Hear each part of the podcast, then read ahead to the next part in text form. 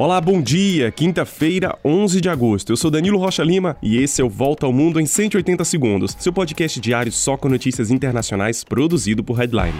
Começamos o dia com notícias da guerra na Ucrânia. Uma reunião de emergência do Conselho de Segurança da ONU deve acontecer hoje para discutir a situação sobre a usina nuclear de Zaporizhia, que é a maior da Europa. Depois da explosão que matou 14 pessoas na região da usina, autoridades advertem para o risco de uma verdadeira catástrofe nuclear. Rússia e Ucrânia se acusam mutuamente de atacarem a usina, que foi tomada desde o início da guerra por mais de 500 soldados russos.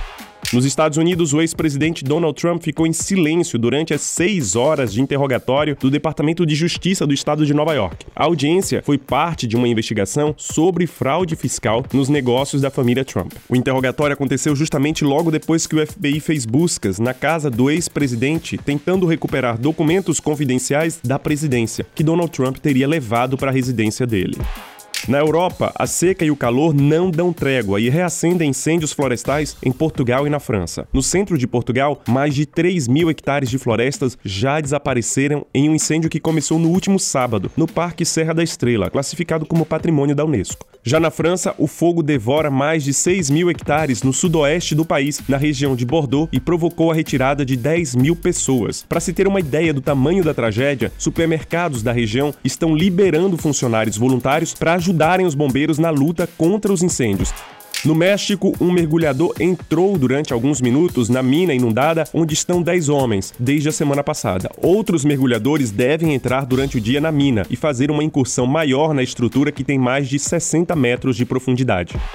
E enquanto vários países lutam contra a Covid, o líder da Coreia do Norte, Kim Jong-un, declarou vitória sobre a doença. O país mais fechado do mundo anuncia que não registrou novos casos de Covid nas duas últimas semanas. A Coreia do Norte faz controles rígidos na fronteira e cita em seus relatórios de saúde pacientes com febre em vez de pacientes com Covid. O país registrou 5 milhões de infecções e apenas 74 mortes desde o mês de abril.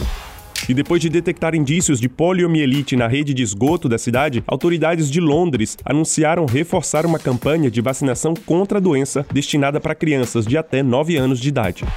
E a Antártida, que registrou a menor superfície da sua calota polar para um mês de julho em 44 anos, pode causar a elevação do nível do mar em dezenas de metros, caso o aquecimento global continuar a se acelerar e passar dos 2 graus. O alerta foi feito por cientistas na revista Nature.